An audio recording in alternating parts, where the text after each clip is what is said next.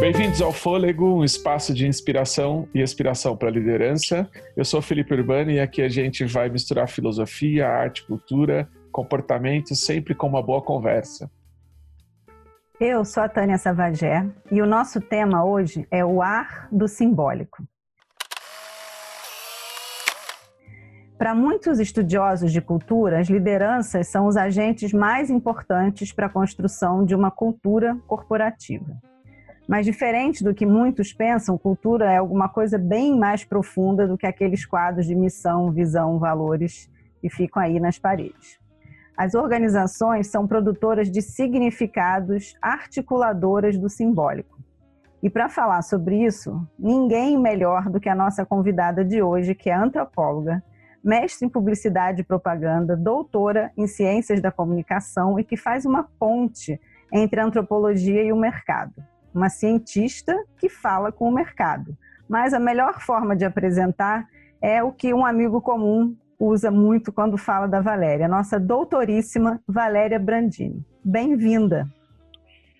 Oi, gente, obrigada. Eu adoro esse doutoríssima que o, que o Bula que o Bula me chama, porque eu acho super carinhoso. No início falei, nossa, é piada, tá me zoando. Depois eu entendi, poxa, é piada, tá me zoando e é muito legal. Então, Doutoríssima, para começar, quem é uma liderança que entendeu o valor do simbólico? Olha, eu acho que todo líder que consegue engajar uh, grandes quantidades de pessoas, ele, ele só consegue isso porque ele atua no contexto do simbólico. É, porque você a, a liderar significa conseguir estabelecer um vínculo, né? O, o, uma pessoa que lidera, ela o faz. É, é, a gente tem que pensar é, é muito menos pelo que ela faz e é muito mais pelo que as pessoas entendem que ela faz. Então, nesse contexto de as pessoas entendem que essa pessoa tem uma palavra, tem um comportamento, né? Tem algo inspirador que engaja, esse algo inspirador que engaja é um conteúdo simbólico, né? A gente pode pensar é, que grandes líderes mundiais, poxa, é, desde Gandhi, né, Martin Luther King, e infelizmente eu vou dizer que Hitler foi um dos líderes que mais soube uh, uh, usar e manipular códigos culturais, né? É, quando a gente pensa, poxa, que ele, ele, ele foi um líder diabólico, né? Ele é aquele, aquilo que a gente vê em filmes como o gênio do mal, mas tinha uma genialidade aí que era o, o cara era um, era um, um, designer gráfico, alguma coisa assim. Então, desde toda a propaganda do Hitler, quando a gente vê né, aquela imagem, umas imagens é, é, é, do, do, da cultura ariana, né, desde os anos desde os anos 30, né, ao longo dos anos 30. Então a imagem assim daquela criança ariana de trancinhas, né, aquela criança branca, loirinha, e uma mulher grávida do lado de um soldado com uma baioneta, né? Tudo isso era um conteúdo simbólico que emanava o terceiro Reich, né? Uh, aí quando você quando você pensa hoje, pô, quando eu quando eu penso na Luísa Trajano, eu também penso nisso, porque ela tem uma, ela tem uma, uma liderança que, tudo bem, ela, ela é bem assessorada, né? Uh, e tudo mais, mas a fala dela, né, é orgânica. É orgânica no sentido de que ela fala de uma forma né? Utilizando elementos que as pessoas entendem. Então, eu acho que isso é, é, é, é, é um grande ponto de, de sucesso do, do Magazine Luiza, né, e, e da Luiza, essa, essa figura dela, né, desde, eu me lembro, eu me lembro na, numa, numa situação, era Olimpíada, era, era Olimpíadas que ela, que ela saiu segurando a tocha, né, e ela caiu e levantou e depois fez piada consigo mesmo, né, é, e tudo mais. É, eu acho isso muito forte. O Elon Musk, né, quando ele fala, eu uh, e às vezes é uma coisa assim, né, uh, acaba tendo uma, uma configuração desse líder como um personagem, porque quando a gente a gente estuda, né, a questão da, da mítica e ritualidade na, na antropologia, é, você percebe que essas essas figuras uh, que assumem posições de poder nas culturas, ela, elas, elas têm uma, uma, uma categorização de construção de uma persona, né? E essa persona, é, ela é formada por elementos, por códigos que fazem referência, que, que, que, que, que são reconhecidos pelas pessoas, né? E isso forma é, esse vínculo entre o líder e, e as pessoas. Valéria, eu estava aqui te escutando e aí eu lembrei de um episódio que a gente teve que chamava Respiração Artificial. E aí a é. gente trouxe o Sandro, que ele é um especialista em, em dados e inteligência artificial. É, e eu lembro que eu fiz uma pergunta para ele, que agora a pergunta foi ressignificada a partir da sua fala sobre o Hitler. É. É, eu lembro que, que eu perguntei para ele, baseado numa visão do Gerard Leonard, que é um futurista europeu, que ele diz que a tecnologia ela não tem decisão moral, porque ela é um meio pelo qual passa as decisões dos homens e é um intermediário. E a primeira coisa que eu fiquei me perguntando é se a tecnologia é um construtor de artefatos e símbolos, se é um artefato simbólico. E aí me ocorreu uma pergunta discutando: é, o que pode ser mais destrutivo na, na atuação de um líder? Eu deixo até para o final essa pergunta, mas ela já me ocorreu agora. O que pode ser mais destrutivo do que a tecnologia em termos de símbolo para esse futuro da humanidade que a gente está vendo, na sua visão? A partir do que se observa de tempo presente, o que te soa destrutivo nesta relação de líder e símbolo? É, e se tecnologia também é um espaço, um artefato de articulação simbólica para você hoje? Olha, o, o, meu pensamento sobre tecnologia tem muito a ver com uma fala do, do, do Heidegger, né? Ele diz que a, a tecnologia é ontológica. Tá? A tecnologia, eu, eu entendo, eu entendo como antropóloga que não há nada mais humano do que a tecnologia. Porque a tecnologia é algo que, que, que até os, os primatas, né? Os, os, os, macacos usam a, o, o, a pedra para que, quebrar o coquinho. O que, que é a pedra? O que, que é o processo de usar a pedra? É uma tecnologia, né?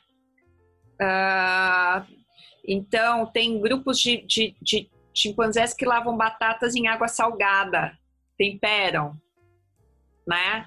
Uh, vocês sabem é, como é que o, que o macaco faz a corte à macaca? Ele dá uma flor para ela. Caramba, que romântico. Isso eu aprendi em aula de antropologia no primeiro ano primeiro ano. E isso é fato, porque imagina assim, que no, no, no, no campo das, das referências do que é escasso, as flores são, são aqueles elementos da natureza com pétalas, com cores, então são, é, é, é, como é que eu posso dizer, os mais escassos. Então é como oferecer um alimento, alguma coisa. Só que isso é extremamente simbólico. Não que os animais tenham simbologia, não é isso. A simbologia é uma coisa dos humanos, né?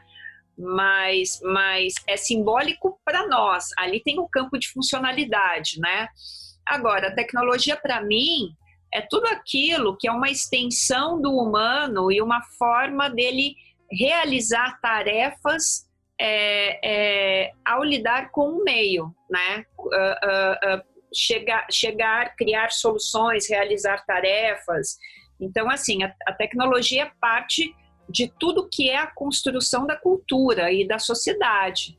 Né? Toda, toda a sociedade tem a sua tecnologia. Então, é, a, e, e sendo a tecnologia um elemento que configura é, é, é, processos e soluções e acessos, ela acaba se tornando um instrumento de poder em qualquer sociedade. Quem detém a tecnologia detém mais poder, né? Isso pode ter até numa sociedade mais, mais primitiva.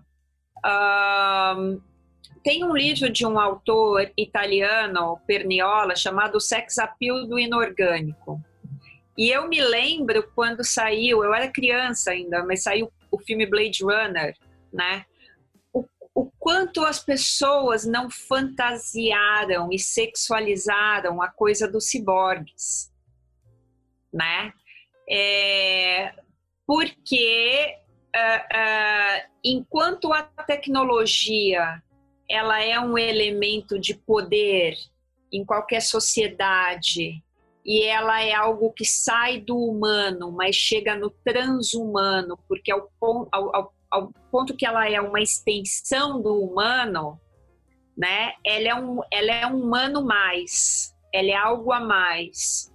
Então, uh, uh, disso para você ter uma fetichização da tecnologia é um, é um passo quase, quase natural, quase natural.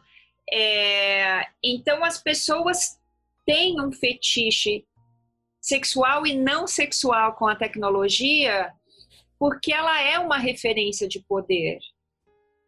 E eu vou dar um exemplo bem simples, né? Uma das minhas áreas, eu atuo mais forte em antropologia do consumo. Então, você vê como que as pessoas ficam enlouquecidas pelo novo celular? O novo celular, qualquer um, pode ser o novo iPhone, o novo Samsung, o novo Xiaomi, o que as pessoas não sabem o que que aquele celular vai ter de mais tecnologia ou nem para que que elas vão usar aquilo. Pode ser uma porcaria, mas é o sex appeal desse inorgânico tecnológico e as possibilidades porque a tecnologia categoriza o ser humano que a consome. Ela é um marcador social. E nesse ponto, ela é uma referência simbólica demais, né? Então, de poder. É... Aí, quando a gente pega, por exemplo, a escola de Frankfurt, né? Eu me formei em ciências sociais na Unicamp, antropologia. Então, assim, nossa, a escola de Frankfurt na veia, né? Você toma intravenoso desde o primeiro ano até. Então, quando você pega a escola de Frankfurt, o grande medo deles é, e, o, e o grande problema deles com as novas tecnologias, e no caso as novas tecnologias no campo da comunicação de massa, era o uso é, é, é da tecnologia a serviço da política e no caso o nazismo, né? Como se os nazistas fossem usar a tecnologia como 1984 do George Orwell, né? Só que assim, eles acertaram em muita coisa, mas eles erraram no alvo. Porque hoje a tecnologia, ela não é de quem tem é, é, é não tá, ela não está ligada ao poder político, ela está ligada ao poder do dinheiro né? E aí você tem esse par política e dinheiro, uh, uh, que é o campo do neoliberalismo, né? Que eles vão se arquitetando no mundo de, de várias formas. É, mas hoje, hoje a tecnologia tem esse, essa simbologia de que é, onde ela está é onde tem o poder.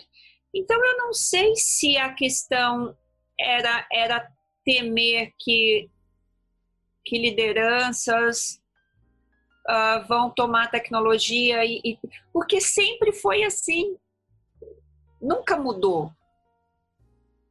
nunca mudou. É que a tecnologia, quando você pega assim sociedades primitivas, né, ou, ou, ou, ou sociedades antigas, arcaicas, quem tinha tecnologia? Os xamãs. Os xamãs. Porque é, é, é, em outros momentos da história, o que a gente entende hoje por tecnologia que está no campo da ciência estava muito amalgamado com uh, uma perspectiva esotérica, né? Então o xamã tinha a tecnologia da cura, né? Ou, ou de, de poder gerar mudanças. Num sentido simbólico, os xamãs detinham a, te a tecnologia. E quem, e quem se apropriava dos xamãs, trazia os xamãs para perto? Os líderes, né? Os poderosos, que seria né, uma, uma analogia aos nossos políticos hoje. E aí, ao longo da, da, da, da sociedade, a política sempre, uh, uh, sempre se utilizou, sempre se apoderou, sempre. Então, eu, eu não tenho a, a questão para mim não é temer que isso vá acontecer, porque isso acontece desde sempre, né? Valéria, deixa eu só aproveitar Oi. um gancho então, né?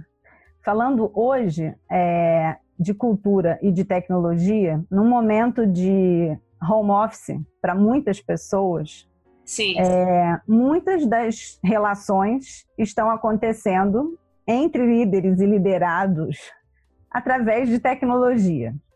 Sim. E uma pergunta de um milhão de dólares é: como é que a gente vai construir identidade, engajamento? Como é a distância, né, com uma tela no meio, que a gente vai continuar construindo cultura sem ter mais o espaço do cafezinho, eu poder ver né, a minha equipe em ação, né, esse aprendizado do ser humano que é muito por mimetismo quase. Como que você vê a construção de rituais, artefatos e símbolos que são tão importantes para as culturas corporativas à distância, sem estar todo mundo junto? Bom, vamos lá. Eu, eu acho que, que, em primeiro lugar, é, esse negócio de home office é uma puta buchitagem do cacete, porque não é home office nada, entendeu? Home office teria que ser uma coisa preparada, planejada. Você simplesmente tem que o, o, seu colaborador tem que ter ali o computador, ou não sei o que, ou espaço. E às vezes as pessoas não têm. Entendeu? Eu tô aqui falando com vocês, meu marido tá no escritório, meu bebê tá gritando aqui na sala. Sorte que eu tenho uma babá. E se eu não tivesse? E as pessoas que não têm? É, então, para ter uma estrutura de home office em larga escala, precisaria ter um planejamento para o desenvolvimento de estruturas tecnológicas para viabilizar todos, todas essas, essas operações e esses processos de comunicação e dessas tarefas, que não teve. Foi tudo feito nas coxas. Então, assim, gente, eu me lembro do primeiro dia que eu fui dar aula na faculdade no Zoom. Eu não sabia usar o Zoom. Eu entrei numa outra sala e comecei a dar aula para uma outra turma. Entendeu? É, é, é, eu, eu, dava, eu dava aula, fiquei um, monte de tempo dando aula com o microfone fechado. Aí alguém me ligou, professor, esse microfone está fechado. Então, quer dizer, tudo isso a gente aprendeu nas coxas, então eu não, eu não considero isso home office. Eu considero isso é, é, é uma, uma gambiarra de método de trabalho num, num, num, momento que a gente poderia colocar quase um momento de guerra, né? Em que é, não tem normalidade nem novo normal porcaria nenhuma, porque nós estamos vivendo um momento de patologia social e onde você tem patologia você não tem normal, muito menos novo, novo normal. Agora, respondendo a sua pergunta, como isso poderia ser, é, é o seguinte: a boa tecnologia, vamos dizer, a, a, a tecnologia que, que alcança o, o, o ápice, para mim, né, do, da sua função, é aquela que é invisível. É aquela que é invisível. né? É quando de repente você está falando com uma pessoa no celular no meio da rua e você não está ligado, você, você, esquece que você está com fone e que você está com o celular, você está falando com uma pessoa, né? A boa tecnologia é aquela que cumpre a sua função e ela não aparece, né? A, a, a, melhor TV, a melhor coisa é onde os processos eles se tornam tão orgânicos que simplesmente eu estou vendo o filme, eu não estou ligada na TV, né? É, eu acho que, que o que, que vai acontecer? Nós estamos ainda vivendo um momento, como tudo foi feito em gambiarra, e não estou culpando ninguém, eu estou dizendo, é um momento patológico, então a sociedade como um todo é, é, é, lança soluções imediatas e, e, e, os recursos que pode usar, e até aí eu acho que está indo muito bem. Poderia ser muito pior, poderia ser um caos maior, não que não está um caos, mas poderia ser um caos maior. Mas grande parte das empresas estão conseguindo funcionar. Os meus alunos não querem voltar à aula presencial, está todo mundo muito confortável, né? Então, quer dizer, de alguma forma está funcionando. Agora, nós ainda estamos num momento em, como, em que, como as coisas foram feitas na gambiarra, é, é, a tela do Zoom, o Zoom ainda está presente para mim, o processo, o sistema. É, conforme for havendo é, uma, uma, uma construção mais sensorial dessas ferramentas, mais orgânica, nós vamos começar a prestar menos atenção, né, na tela. Aqui eu tô olhando para vocês, eu tô olhando a tela, tá aparecendo mais tela do que vocês, né? É, mas aí quando eu puder ver mais vocês do que tela, sentir mais vocês do que tela, é, os códigos simbólicos, né, e os elementos do humano vão aparecer mais. Então, é, eu não sei se, se nesse momento a gente consegue chegar num ponto uh, de conseguir transmitir todos esses elementos na estrutura de tecnologia extremamente aparente que a gente está que a gente está vivendo. Mas quanto mais ela foi invisível, eu me lembro que uma vez eu fui numa reunião de cliente, eu acho que foi na PepsiCo, isso tem uns, uns 10 anos eu estava desenvolvendo uma pesquisa para a Elma Chips, e aí eu me lembro que a gente entrou numa sala de videoconferência que tinha uma mesa, né? E assim, três ou cinco lugares, e tinha um telão na parede inteira. E a gente entrou em videoconferência com o pessoal na Colômbia. Chegou uma hora que eu não estava mais vendo tela, né? Tava em tamanho real, eu estava vendo as pessoas tudo funcionava bem, não tinha chiado, não tinha nada, eu estava vendo as pessoas. Então, o que, que aconteceu? A tecnologia ficou invisível. Quanto mais ela for invisível, é, é, mais todos esses elementos humanos vão aparecer. Valéria, é, cada vez que eu ando em empresa e converso com alguém que tem 30 anos, 40 anos de organização, eu falo, caramba, como é que essa relação de que a empresa é quase a maior parte da vida da pessoa do que qualquer outra experiência que ela tenha vivido. Então tem gente que tem mais tempo de empresa que casamento, tem mais tempo de empresa que tempo de vida sem empresa. E uma relação simbiótica com a empresa de parte da minha identidade está expressa nela, de algum jeito. Aí fiquei pensando esses dias, e um cliente tinha me perguntado do, do mercado financeiro, como que mantém engajamento com as pessoas em home office? Ou mais do que isso, chamando como chamamos agora, mas pode ser que um dia vire home office isso. Como é que alguém consegue construir os artefatos de identidade dele com o lugar, é, os ritos, é, assimila os símbolos organizacionais na experiência da casa dele? Qual é essa saída que as organizações têm para este ambiente que não é mais o domínio dela? Como que eu consigo gerar um espaço de engajamento enquanto líder, seja lá como a gente configura esta palavra, é, onde a pessoa tenha esse senso de que este, isto é meu, esta organização é minha. Como é possível passar por isso? É, eu, eu acho que existem, é, quando a gente pensa em, em, em símbolos, uh, a gente pensa muito em, em estruturas físicas, né? Mas o grande campo da simbologia ele é mental, né? E viva Jung, e viva Jung, né? E está no campo da elaboração. Então, é, o que, que eu tenho acompanhado em empresas, no trabalho de antropologia empresarial?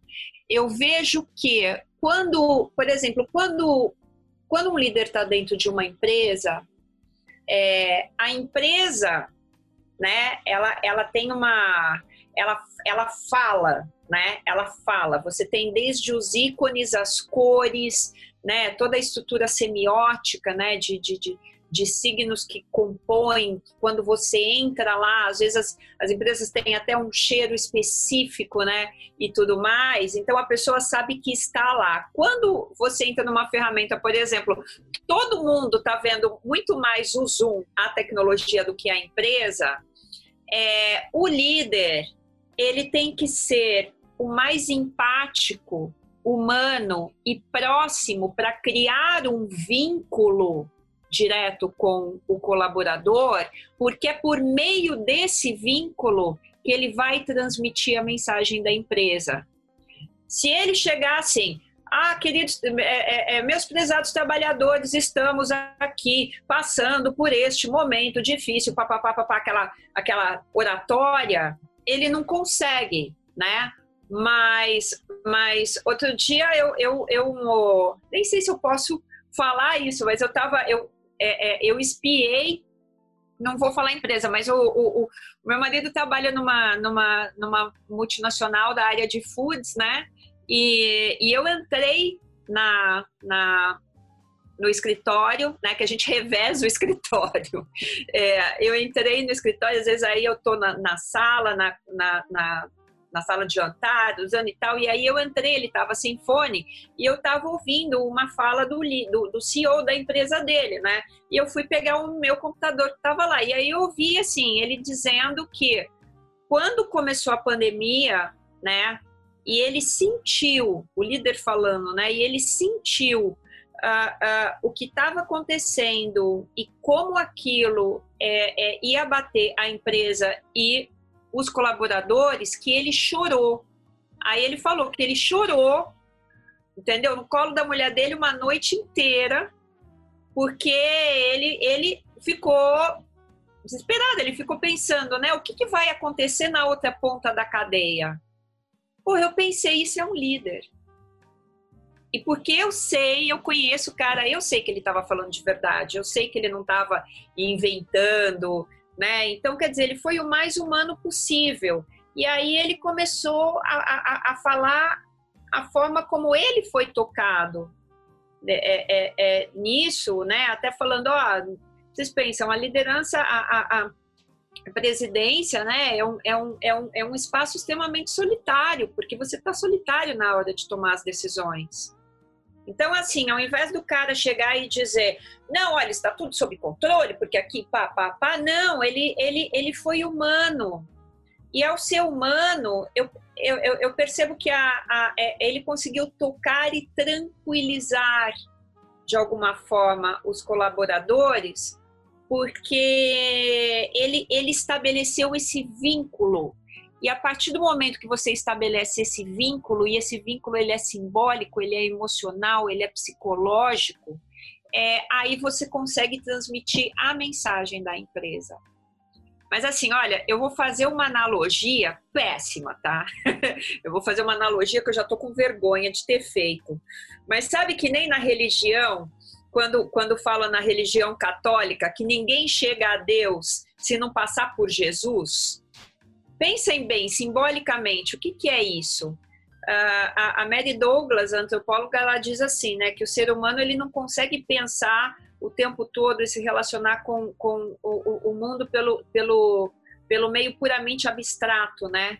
Pelo pensamento, pela ideia. Nós, nós temos que ter é, é, ele, elementos é, é marcadores sociais, né? coisas que simbolizem, rituais que simbolizem. É a mesma coisa, a religião tem que ter uma figura ali que é Jesus Cristo, né? A pessoa tem ali, carrega o Jesus Cristo, fala com Jesus Cristo, não sei o quê. É o quê? É uma figura semi-humana, né? Parte humana é parte Deus, mas assim, as pessoas se redigem a alguém. Aí você vem e fala, é a palavra de Cristo, é o corpo de Cristo, é não sei o quê. E, gente, a, a, eu costumo pensar assim, as narrativas da humanidade, elas não mudam muito quanto a, em relação ao tempo.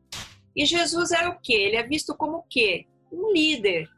Um líder empático, revolucionário, que na hora que ele tem que quebrar tudo também ele quebra, né? E que tem um, um, um poder de atingir, e aí ele tem os, os, apóstolos, ele delega o poder e tudo mais. Se você for, mas se você for analisar, né, como se Deus fosse uma empresa e, e Jesus Cristo fosse o CEO, né? Nossa, será que eu estou cometendo alguma alguma blasfêmia? Ó, espero que não. É provável é... que não, e é provável que Deus não vai ficar ofendido com isso. Ah, não, a Deus, igreja, não, Deus não ficaria. A igreja eu já não sei, mas acho que Deus não vai ficar, não. Tá tudo bem. Tá ah, não, bem. Deus não, as pessoas, né? Mas é que não. Olha, aí eu falo assim, gente, eu sou antropóloga. Aí as pessoas não entendem muito bem o que, que é isso, mas ah, tá bom. Tá tudo perdoado. mas Você tá assim. Tá perdoada. Ah, obrigada pela bênção. É, mas se Deus fosse uma empresa, ela só chegaria né, até, o, até o colaborador final, que é o fiel, por meio de Jesus, né? Por meio de uma figura de liderança e por uma série de códigos e símbolos. Então, assim, as narrativas da humanidade, né? Você pega Mircea Eliade, que é um que é um pesquisador muito desse campo, elas não mudaram elas não mudaram, é como se elas tivessem mais ou menos a, a mesma estrutura. Então, respondendo a sua pergunta, eu acho que tem que ter a figura do líder e o líder tem que, que, que descer no chão de fábrica da vida e no tamo junto. Entendeu? O, o, o bom líder é o cara que consegue ter empatia, que consegue falar com qualquer um Entendeu? Se o líder é. conseguir falar só, só concluindo, se o líder conseguir falar só com seus pares, ele não é um líder. Ele tem que conseguir falar com os pares e falar com o, o Zezinho, a pessoa mais humilde da cadeia e estabelecer esse vínculo. Eu vou aproveitar, Valéria, para fazer um eco que me ocorreu enquanto eu te escutava. E aí eu já passo para a Tânia de novo, mas eu lembrei, a gente conversou do Cassirera a última vez que a gente se encontrou. Sim. E aí eu lembrei de uma citação dele que diz que o homem envolveu-se de tal modo em formas linguísticas, imagens artísticas, símbolos míticos ou ritos religiosos que não consegue ver ou conhecer coisa alguma a não ser por meio desta interposição desse meio artificial. E, e, e esta, e esta mediação, se a gente pegar a história da tradição bíblica, ela aparece o tempo todo. Os símbolos de sacrifício, os símbolos de Deus aparecendo em forma de alguma coisa. Então eu não só acho que tem validação simbólica de liderança, como tem validação religiosa essa tese. Eu só Sim. queria dizer isso mesmo. Boa. Sim, mas, mas por exemplo, quando você pega Max Weber, né? E os tipos de dominação, os tipos de dominação são os tipos de liderança. Você imagina assim que o tipo que a dominação eh, religiosa ela tá só no campo eclesiástico? Não a gente está vivendo um momento político completamente dominado por meio da religião. Ou, ou, ou então, assim, você tem todo tipo de fé, né? As pessoas, se, as pessoas se comunicam, por exemplo, quando você quer transmitir, quando você quer se aproximar de alguma pessoa, você fala, poxa, que Deus te abençoe, né? Porque você não vai falar que Deus te abençoe é, é, em geral, vamos dizer, você não vai falar uma coisa que Deus te abençoe, primeiro, se, se você realmente não não pensar aquilo. Segundo, se você não gostar da pessoa, né? Ou pelo menos a, a sociedade entenderia dessa forma. Então, então, o campo da crença, né? E até onde, uh, onde começa e termina a religião é muito, é muito tênue, né? Quando nós falamos assim a, a, a questão, por exemplo, família é um campo praticamente religioso família é um campo praticamente religioso, né? Quando você fala, poxa, e tua família, como tá? Nossa, meu pai teve Covid, não sei o quê, minha criança pegou, nossa, mas tá bem, poxa, graças a Deus. Sempre tem um, um Deus amarrado com família. Então, por exemplo, quando você quer entrar no campo de crença e criar uma, um vínculo, você fala de família também, tá no, tá no, mesmo, tá no mesmo campo da sacralidade Eu acho que aí eu não falaria de religião, mas falar, falaria de sacralidade, porque a sacralidade é o mais abstrato, tanto que você não pode nem se, né, se opor a ela. Por exemplo, eu, eu, eu era tão, tão revoltada, tão que, eu, que no heavy metal né? Eu gostava das bandas do capeta, porque eu falava, não, é, é, impossível, tem que ter alguma coisa que a gente pode romper com, com, com esse negócio. Então, assim, eu percebia, a sacralidade, ela tá, ela tá em várias coisas. Por exemplo, tem empresas que o código da empresa, o símbolo da empresa, ele é sagrado. Você tem uma sacralidade de quando aparece aquele, aquele código, quando aparece o fundador da empresa, né? Então tá, tá, tá tudo muito amalgamado, tá muito misturado o, o, o campo da crença. Eu vou então é, fa fazer minha pergunta já trazendo o, o que você falou agora, né? Porque dizem que os líderes precisam ter torcida, né? É, uma certa crença, uma certa fé, né? Um Ou líder fiéis. legal é o fiéis, né? mas um líder que, de repente, eu nem vou alcançar o resultado dele, mas eu torço por ele, né? Mas voltando ao Birman, né, ele fala que a gente agora está de fato vivendo é, uma, uma mudança civilizatória, e ele fala muito nessa crença que a gente tinha dessa onipotência da ciência e, e dessa possibilidade humana de fazer tudo, né? A gente pode tudo, a gente pode até explorar estações estelares e de repente vem um vírus né, e coloca a gente num lugar de fragilidade. Né? Então, ele acredita que a gente pode é, pensar, né, olhar para a ciência não como onipotência, né, um olhar mais ético, é, e olhar para a gente também como espécie, como um lugar de não onipotência. E um dos símbolos é, muito grudados na liderança é essa liderança que não falha, né? A liderança corajosa, a liderança que não erra, a liderança. E, hoje é, a gente vê um monte de líder pedindo desculpa. Então, o lugar da, da, da fortaleza de um líder se desloca de um lugar de certezas e saber tudo e vai para um lugar como esse, de pedir desculpa, de dizer que chorou. Você acha que existe espaço nas organizações para esses códigos de uma liderança mais humana, mais vulnerável? Olha, eu vou te dizer que um, esse, esse, esse campo uh, da liderança fofa, ele, tá, ele tem muito a ver com uh, uma ruptura de paradigma do androcentrismo, né?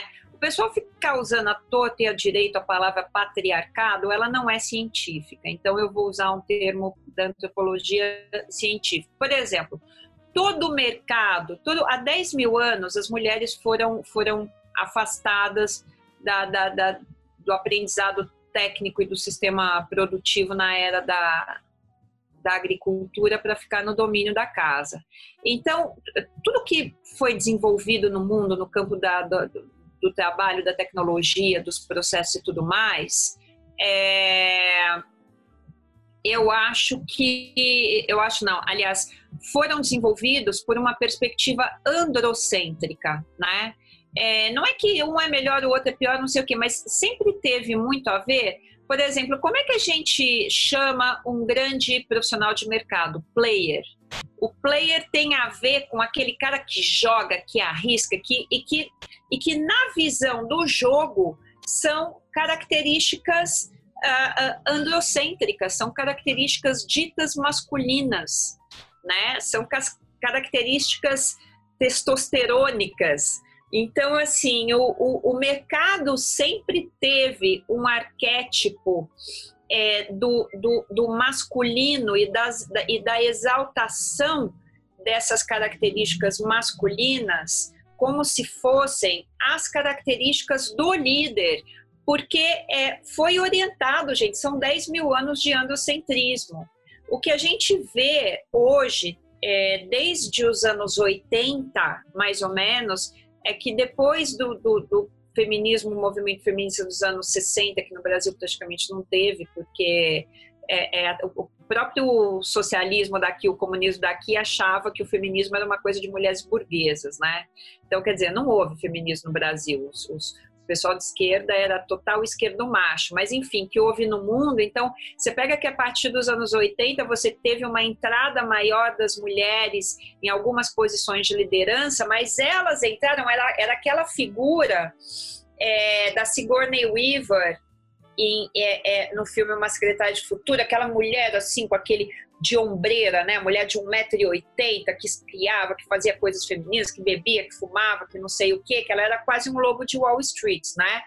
É, com o passar do, do, do, das, das, décadas, é, é, o feminino foi se construindo, o feminino no mundo está em construção.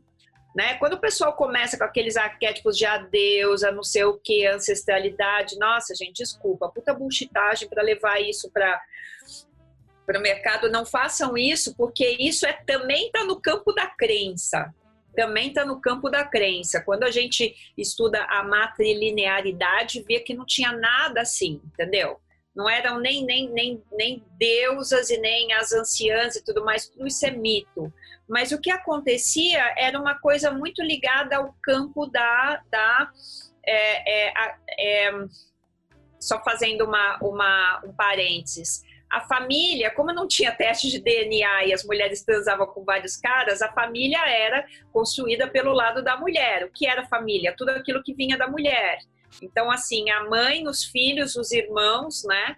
Uh, e aí o machismo começa quando os homens começam, é, é, é, param na, na, na terra começam a cultivar e começam a usar a mulher como mulher, como, como uh, as fêmeas como moeda de troca, como gado, tudo, todos os filhos que nascerem delas vão ser eh, deles, vão trabalhar para eles e tudo mais. Então, antes disso havia a matrilinearidade, que era menos testosterônica, vamos dizer, né? Uh, aí pegando todo, fazendo todo esse preâmbulo para chegar aqui, o mercado que se entende até então por liderança era essa é, é, é, era essa era esse poder de uma capacidade do macho. O que começa a acontecer como um movimento orgânico da sociedade, né, uh, é que você começa a ter uma desconstrução dessa figura masculina, né, é, dizendo não, peraí, não, não, não são essas coisas que representam o homem, essas coisas representam o macho e, e uma inserção, uma construção da, da, das características femininas, não como um feminino esotérico de crença ancestral, mas é, é, é, a mulher está em construção na sociedade depois de 10 mil anos. Então, o que acaba acontecendo nas empresas é, é, é, uma, é uma natural absorção dessas novas qualificações e da ressignificação dessas qualificações em prol da empresa. Então, por exemplo, quando o CEO de uma empresa fala assim: Nossa, quando eu vi tudo isso que aconteceu, eu chorei, pô, eu achei isso do caralho. Pode falar palavrão, né? Enfim, eu achei demais. Eu pensei assim: Poxa Aí eu vi a força do cara. Aí eu vi a força do líder, né? Que, na, que, que, que assim, numa, numa fala para milhares de colaboradores, ele fala, eu chorei. Então, quer dizer, quando ele assume a fragilidade dele, ele está mostrando o quê? Que ele é forte pra cacete, né? Porque isso é uma característica dita feminina, porque a mulher na sociedade ela chora, depois ela levanta, cuida da casa, do filho, vai trabalhar, faz a faxina e faz tudo. Ninguém nunca viu esse, esse outro lado, né? Então eu vejo que essa mudança, essa liderança mais aberta, é um resultado da mudança que vai acontecendo na sociedade como um todo. Isso é sensacional. Eu fiquei pensando aqui, estava até dividindo, enquanto eu escutava, estava fazendo anotações e eu estava escrevendo para minha mulher que, curiosamente, é executiva numa empresa de dono e que o dono, todo final de ano, faz um discurso que genuinamente ele chora.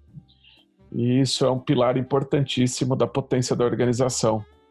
E, curiosamente, ele saiu do conselho agora e eu perguntei para ela quem é que vai chorar lá. Não é?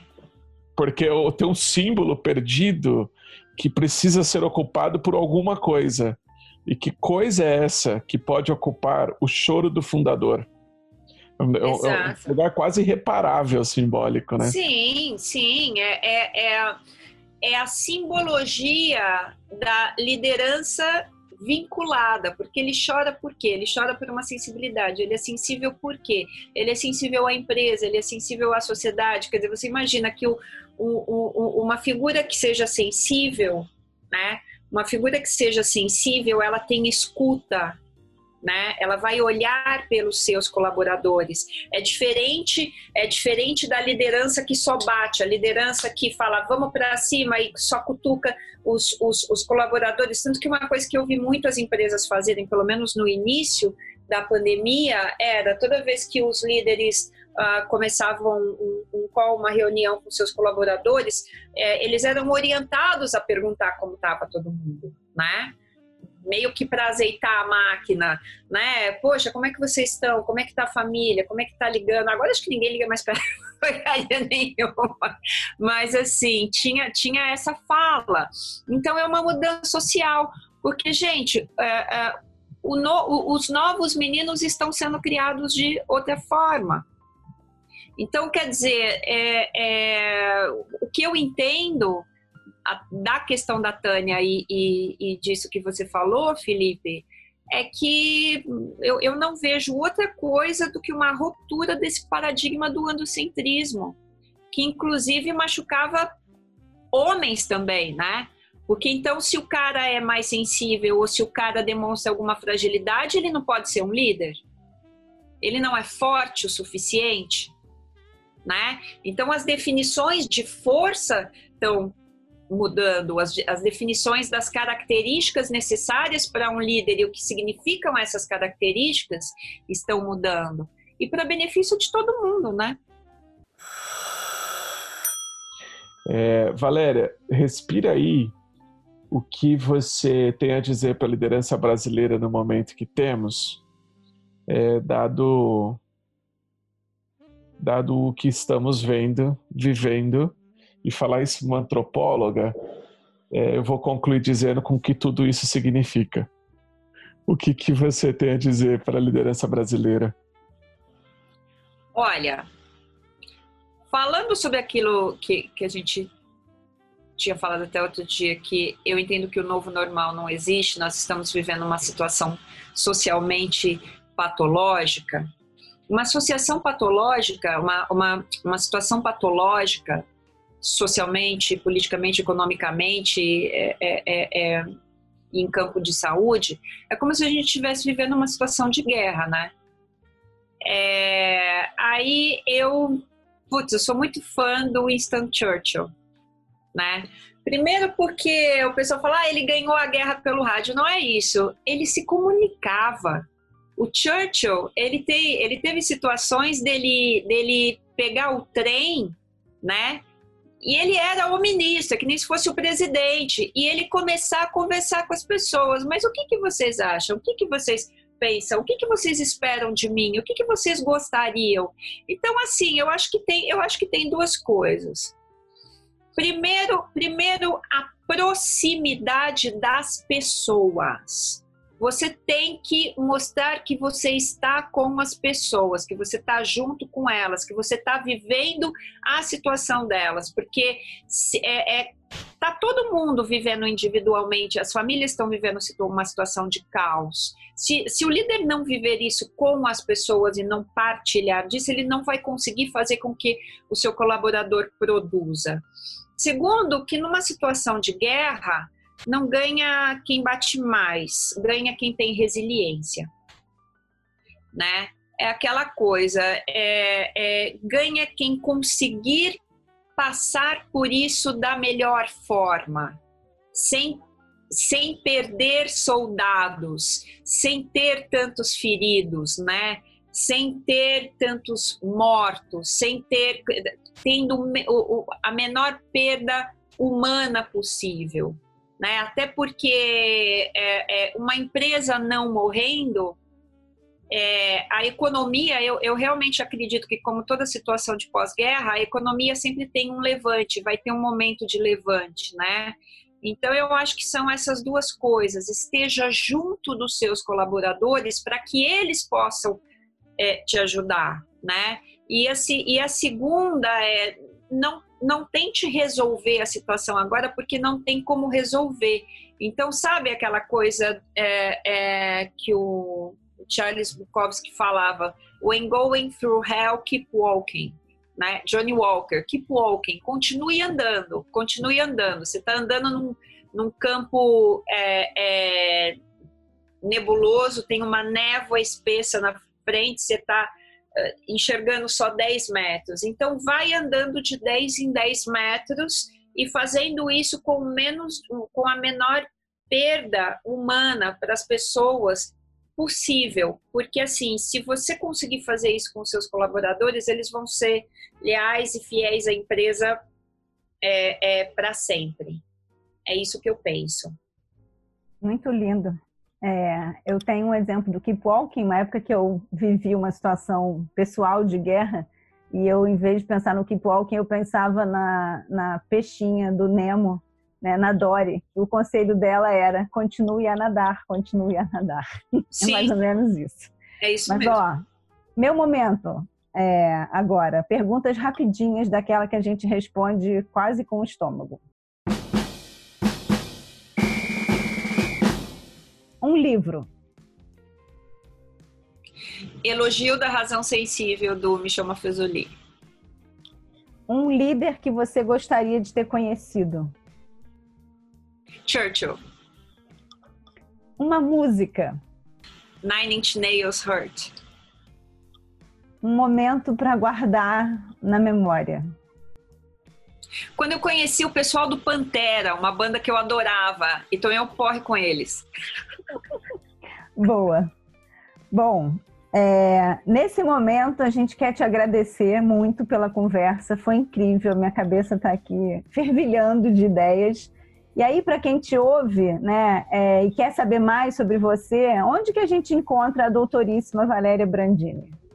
Eu estou em todas as redes. É, no Instagram, eu estou como Valéria Brandini, tem meu site valeriabrandini.com, mas está valeriabrandini.com, mas está totalmente desatualizado, está uma vergonha tecnológica. É, eu estou no LinkedIn, eu estou no Facebook, Valéria Brandini PhD. Muito e bom. eu tenho um canal no YouTube também. Boa, muitas formas de te encontrar. Para você que teve fôlego para ficar até aqui, muito obrigado.